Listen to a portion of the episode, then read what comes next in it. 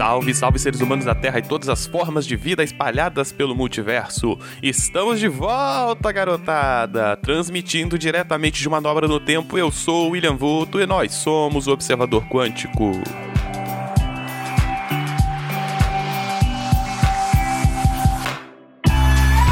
Episódio do Observador Quântico no ar, agora em casa nova, depois desse longo hiato, estamos de volta. E como a gente passou um bom tempo sem falar aí de ciência e de coisas correlatas, então hoje eu vou falar de tempo, né? Já que a gente passou um tempo, vamos falar do tempo. O que é o tempo é o tema de hoje.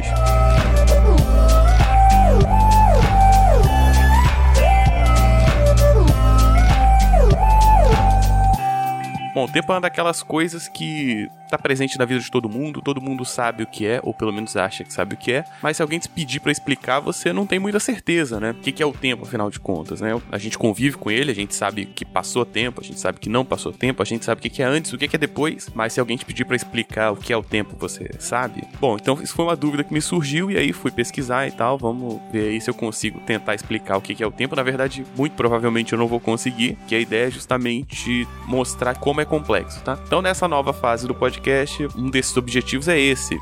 Não só trazer conceitos novos, mas pegar conceitos que estão no nosso dia a dia e dar umas desmistificadas, dar dimensões novas para ele, tá? Então vamos lá, o tema de hoje é o que é o tempo.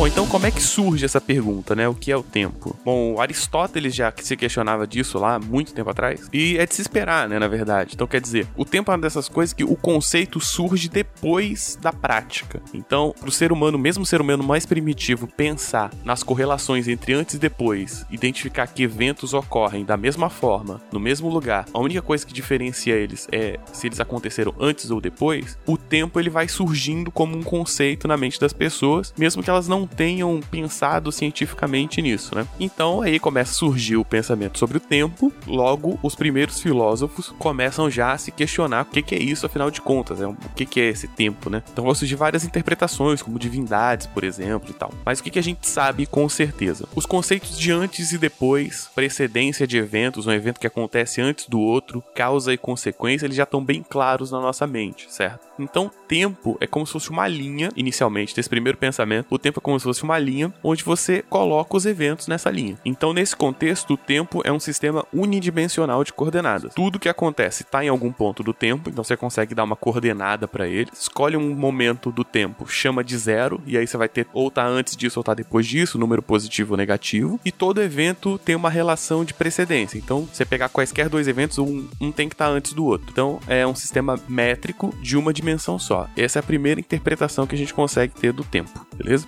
Então o tempo é só uma coordenada onde a gente pode posicionar eventos? Se você pensar assim, funciona, tá? É, é uma interpretação que resolve alguns problemas, serve para você fazer uma série de interpretações, mas não fica só nisso. Se fosse só isso, ia ser um episódiozinho de dois minutos, não precisava fazer um, um podcast inteiro para falar do tempo, tá? Mas então, para entrar nas concepções mais complexas de tempo, a gente vai ter que falar um pouco de física.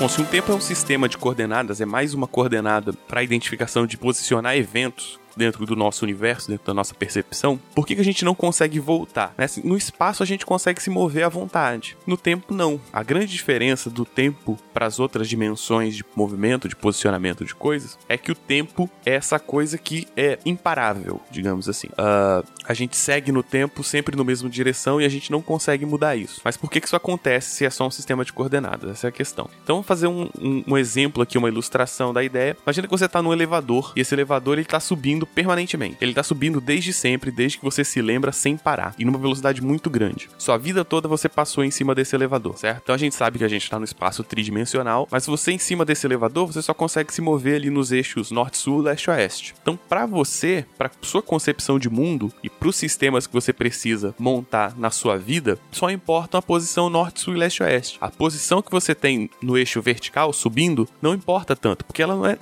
você não tem controle sobre ela, então não faz muito sentido você ficar pensando sobre ela. Então, para todos os efeitos, você consegue descrever entre aspas o seu mundo como se fosse 2D, mesmo estando numa estrutura 3D, certo? Então, se você quiser fazer uma interpretação, é como se o tempo fosse essa quarta dimensão onde, onde a gente transita, só que existe uma força, existe algo que surge desde o início do universo que impulsiona pra gente numa única direção no tempo e de uma forma que a gente não consegue alterar isso. Então a gente consegue, e vem fazendo isso muito bem, explicar o mundo usando três coordenadas, mesmo quando a gente pensa no tempo como uma quarta coordenada. Ou seja, é uma quarta coordenada, mas ela é uma quarta coordenada tão regular e tão imutável que a gente define ela mais ou menos como algo constante, como algo imutável, algo inatingível, e faz uma construção baseada em três dimensões. Até aí tudo funciona muito bem. A gente define que o tempo só vai para frente, o tempo que você observa é sempre o mesmo tempo que outra pessoa observa, existem efeitos simultâneos, existe simultaneidade, e aí tá tudo bem, tá tudo lindo, três dimensões funciona maravilhoso, até que começam a surgir problemas. E para resolver esses problemas vão surgir a teoria da relatividade. E aí a gente tem que falar de teoria da relatividade. Então vamos lá, agora é para explodir cabeça, hein? Tá, então qual que é o rolê da relatividade? Imagina o seguinte, o que que é o movimento? O movimento é alguém que sai de uma posição e vai para outra posição, beleza? Mas o que que é posição, certo? Porque posição pra gente só faz sentido quando a gente observa algum evento, certo? Não existe um sistema unificado de coordenadas onde você pode posicionar as coisas baseado apenas em números. O conceito de posição no espaço não é apenas numérico, ele depende sempre de um vetorial. Então, Galileu lá desde o começo vai dizer que só existe, só faz sentido falar de movimento retilíneo uniforme se você tiver um referencial. Que, por exemplo, um carro andando retinho na pista na mesma velocidade. Movimento retilíneo uniforme para quem tá olhando de fora. Para quem tá dentro do carro, a posição entre ele e o volante, a distância entre a pessoa e o volante é sempre a mesma. Então a posição relativa entre a pessoa e o carro é fixa. Então para a pessoa que tá dentro do carro, o carro tá parado, certo? Tá, ela consegue perceber que o carro tá, tá em movimento por causa do vento, por causa que ele olha a paisagem, tá, mas se você conseguir tirar esses fatores, a pessoa ela consegue estar tá em uma coisa, tá dentro, presa alguma coisa que está em movimento e não perceber esse movimento. É um exemplo muito óbvio, rotação da Terra. A Terra tá rodando, mas como o exemplo do elevador que eu dei anteriormente, a Terra é tão constante, tão regular que a gente deixa de perceber. O nosso cérebro, nascido na Terra, ignora a velocidade da Terra, ignora o vento, ignora um bilhão de coisas que acontece quando uma pedra gigante está rodando no espaço e a gente simplesmente ignora esse movimento porque a gente está sendo arrastado junto com ele, certo? Então, pensa o seguinte: movimento só existe com referencial. Isso é um ponto. E aí existiam essas equações do Galileu. Galileu Galilei, né, tinha uma série de equações, uma série de regras, uma série de equações que permitiam que você pegasse uma, uma série de movimentos olhando a partir de um referencial e analisasse a partir de outro. Ah, tu quero mudar o referencial para fazer minhas contas? Você aplicava essas transformações de Galileu e elas iam para outra, para outro sistema. Funcionava beleza, tava tudo lindo, até que essas equações começaram a não funcionar com eletromagnetismo. No eletromagnetismo a gente está falando de campos elétricos, campos eletromagnéticos, elétrons se movendo, eles se movem muito rápido. Lembrando que nessa época ainda não tinham certeza se a luz era um corpo ou se a luz era uma onda. Então você tinha várias questões disso. Para a luz ser uma onda, precisava-se que tivesse um meio para essa onda se propagar. Ainda não conheciam o conceito de que a onda eletromagnética se propagava no vácuo, e para isso teve o, o, experimento lá do E Morley que tentou encontrar o éter, né? Que eles deduziam que tinha um éter, fizeram um experimento para tentar encontrar o éter e nada acontecia. Por mais que eles fizessem um experimento em várias condições, a velocidade da luz era sempre a mesma. E aí surge o nosso amigo Einstein, o nosso queridão, e junta esses resultados dessa galera e começa a propor o que ele vai chamar de teoria da relatividade restrita. Depois vai virar a teoria da relatividade geral, mas é, é só uma é só um aprofundamento dos resultados, tá? Então ele vai juntar esse conceito do Galileu, as transformações de Galileu que não funcionavam mais, mas podiam ser ajeitadas ali para funcionar, os fracassos do Michelson e Morley de tentar desacelerar a velocidade da luz e algumas teorias do Poincaré que diziam que o conceito de tempo absoluto, de simultaneidade, talvez não fizessem muito sentido. É um trabalho de física, mas é um trabalho quase filosófico também. Então Einstein, ele fala o seguinte: então, e se a gente pensar que o tempo não é fixo, o tempo não é essa constante, não é essa coisa imutável toda que a gente acha que é? Talvez o tempo seja variável, o tempo possa ser interpretado de formas diferentes e, e com isso a gente ganha graus de liberdade, certo? E aí o que acontece? A gente não tinha, não existia, não existe nenhuma prova cabal de que o tempo é interpretado pelas pessoas e pelos observadores da mesma forma. A gente deduz isso de uma série de eventos, mas não existe uma prova cabal. Mas a gente sempre considerou isso porque é assim que o mundo parece funcionar. Só que quando você tem coisas viajando muito rápido, esses, esses pensamentos paravam de funcionar um pouco. E o que, que os experimentos mostravam? Que a luz tinha sempre velocidade constante a luz nunca era desacelerada, independente do observador. Então Einstein faz isso. Ele fala assim: vou propor uma teoria que diz o seguinte: a luz é fixa, a velocidade da luz é fixa, e vamos ver o que, que sai disso, né? E aí começa a se fazer várias contas e tal. E aí começa a sair uns resultados bem interessantes, que vai ser a teoria da relatividade, tá?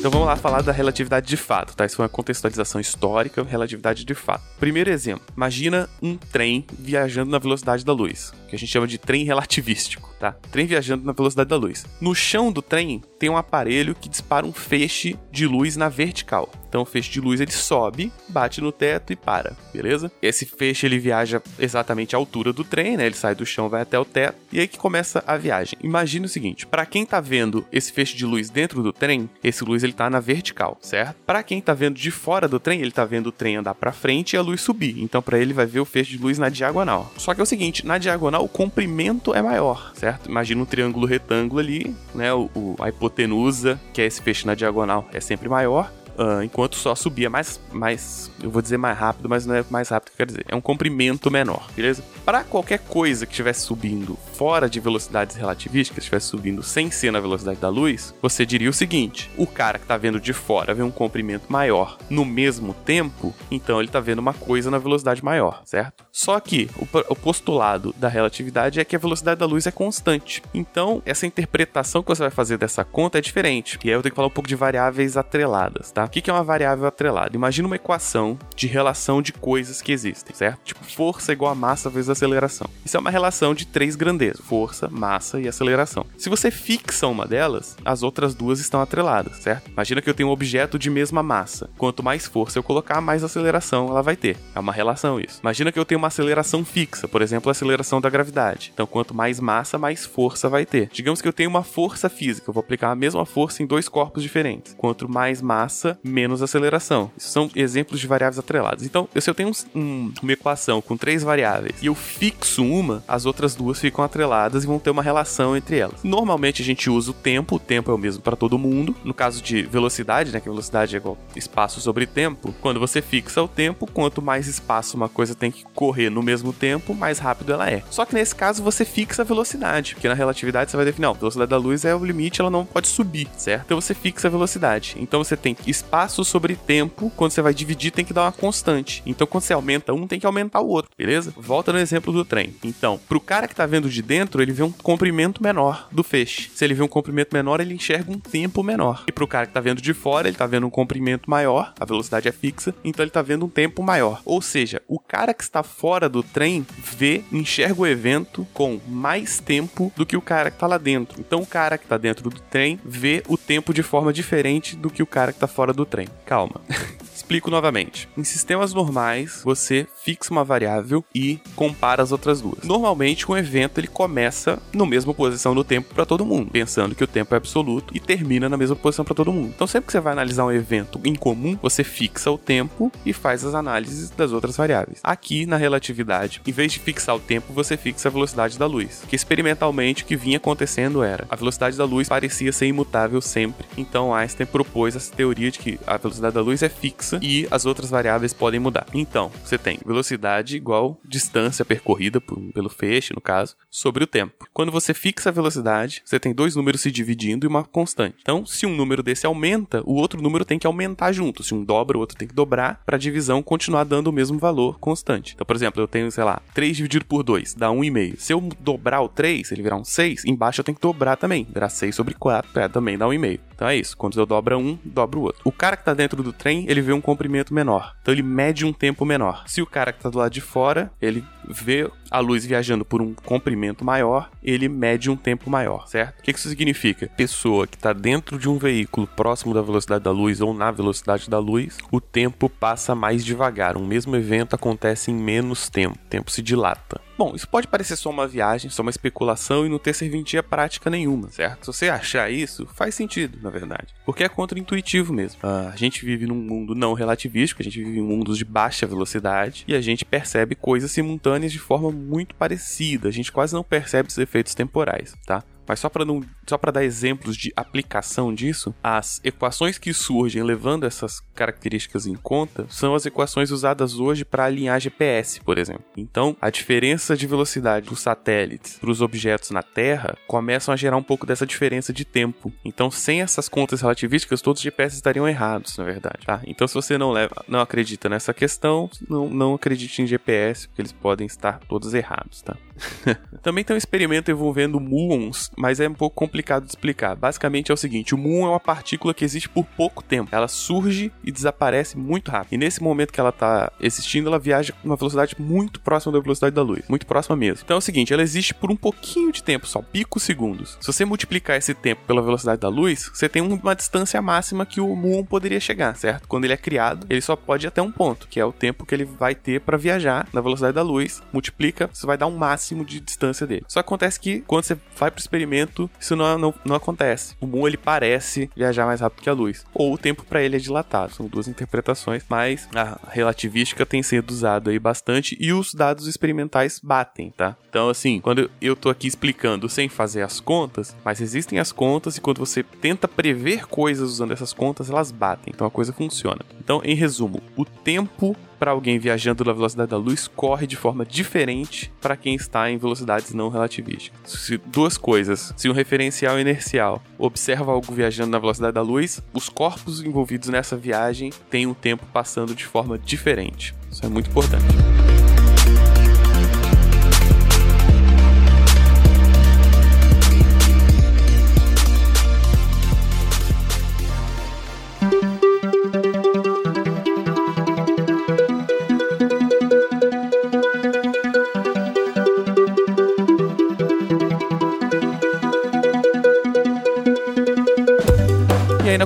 Pop a gente tem o paradoxo dos gêmeos, que é um paradoxo muito comum e muito mal explicado, geralmente explicado errado, tá? O paradoxo é o seguinte: imagina que você tem dois gêmeos, um deles fica na Terra e o outro vai para uma nave que vai viajar pelo universo na, em velocidades próximas à velocidade da luz e tal. Ele vai, viaja, parará, parará e volta certo? Teoricamente, como o tempo passa mais devagar para esse cara, ele vai voltar ainda novo, que ele passou menos tempo para ele, e quando ele chegar aqui, o irmão gêmeo dele já estaria mais velho, certo? Isso não é o paradoxo, essa é a versão normal. Isso funciona teoricamente em experimento para coisas muito pequenas, né? Para você botar alguém viajar na velocidade da luz, essa é a parte difícil da parada. Mas esse não é o paradoxo. O paradoxo é o seguinte: se você escolher a Terra como referencial inercial, a Terra ela tá viajando numa velocidade mais ou menos constante ali em volta do Sol, você pode considerar que a nave está na velocidade da luz e aí esse efeito acontece. A questão é, por que, que eu não escolho a nave como um referencial e a Terra não está viajando na velocidade da luz? Então funcionaria o contrário. O cara da Terra ficaria mais novo. E esse é, é o paradoxo. O paradoxo é, ah, alguém fica mais novo, outro fica mais velho. Mas quem fica mais novo, quem fica mais velho? Porque se só depende do referencial, eu posso escolher o do referencial, tá? Então esse é o paradoxo dos gêmeos. Como eu escolho o referencial quando eu tô falando de velocidades relativísticas? Já existe uma solução para esse paradoxo, mas ela é bem complicada de provar. Mas basicamente é a solução é que você não pode considerar a nave como referencial inercial por motivos de física hardcore que eu não vou entrar, tá? Mas assim, só lembrando, quando alguém te falar do paradoxo dos gêmeos, lembra, a parte da, deles ficarem com idades diferentes é a coisa mais normal do mundo. A parte difícil é botar alguém numa nave na velocidade da luz. A, o paradoxo de fato é como se escolhe o referencial,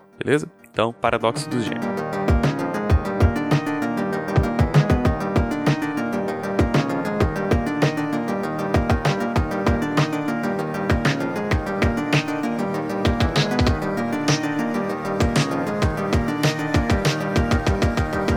Então, voltando aqui para a parte filosófica e muito louca, o que é o tempo no final de contas, tá? Bom, para relatividade, você consegue fazer essa relação entre tempo e velocidade. Certo? E a partir do momento que você consegue fazer relação entre tempo e velocidade, você consegue usar o tempo como uma medida, como uma medida de espaço. E aí, de fato, a gente volta para aquele pensamento de que o tempo é uma dimensão, e aí você acopla ela com o nosso sistema tridimensional, e aí passa a surgir o que a gente chama de tecido do espaço-tempo, que é essa grande coisa quadridimensional onde a gente está posicionado, onde a gente posiciona eventos. Então a gente tem três três coordenadas espaciais e uma coordenada temporal para a gente posicionar eventos. Dois eventos podem acontecer exatamente no mesmo local em tempos diferentes. Então, o tempo é essa quarta coordenada que diferencia dois eventos que acontecem no mesmo local e às vezes da mesma forma, tá? Por que, que a gente não consegue voltar no tempo? Porque essa quarta dimensão, essa quarta coordenada, tem uma energia que mantém esse movimento correndo de forma fluida. Que energia é essa? Provavelmente uma energia que surgiu no começo do universo e que a gente não tem o menor controle sobre mas a gente consegue interpretar e isso permite várias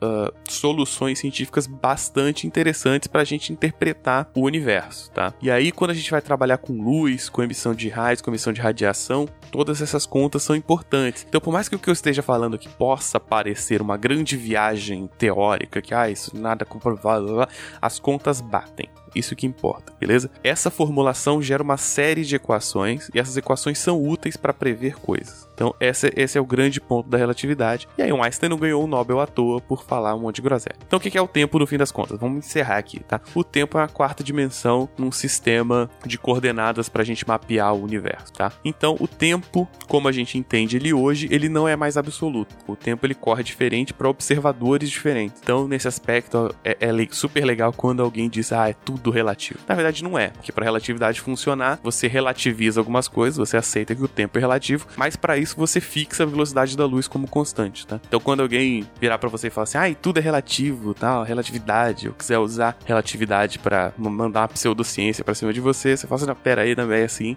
Eu tenho mais ou menos uma ideia do que que significa esse negócio todo de tempo, de relatividade, de espaço, tempo e tal beleza?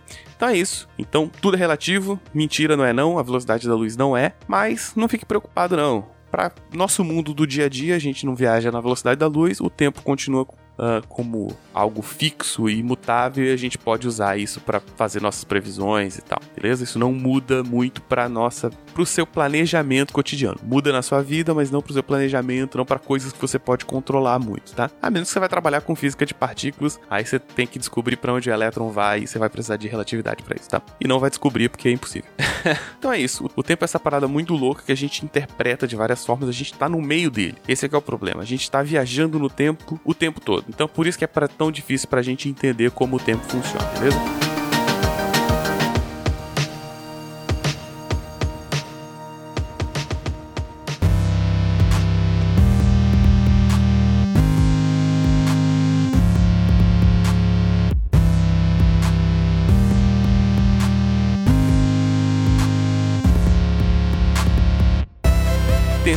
Explicar um pouco. Espero que tenha ficado mais interessante do que claro, porque eu sei que não ficou muito claro, tá? Uh, e é isso, beleza?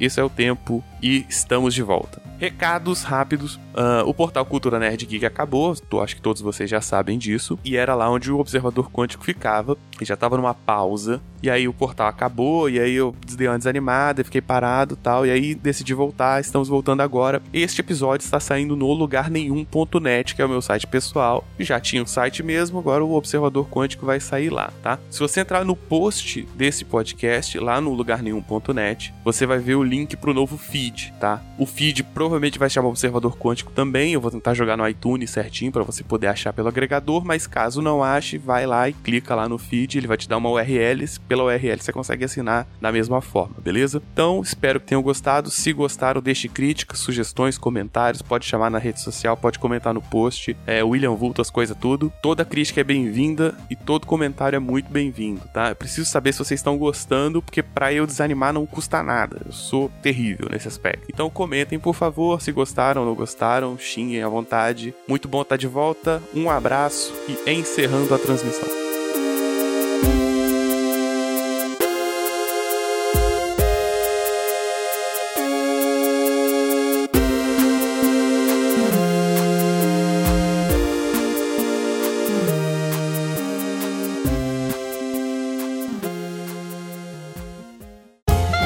Podcast foi editado por Léo Oliveira.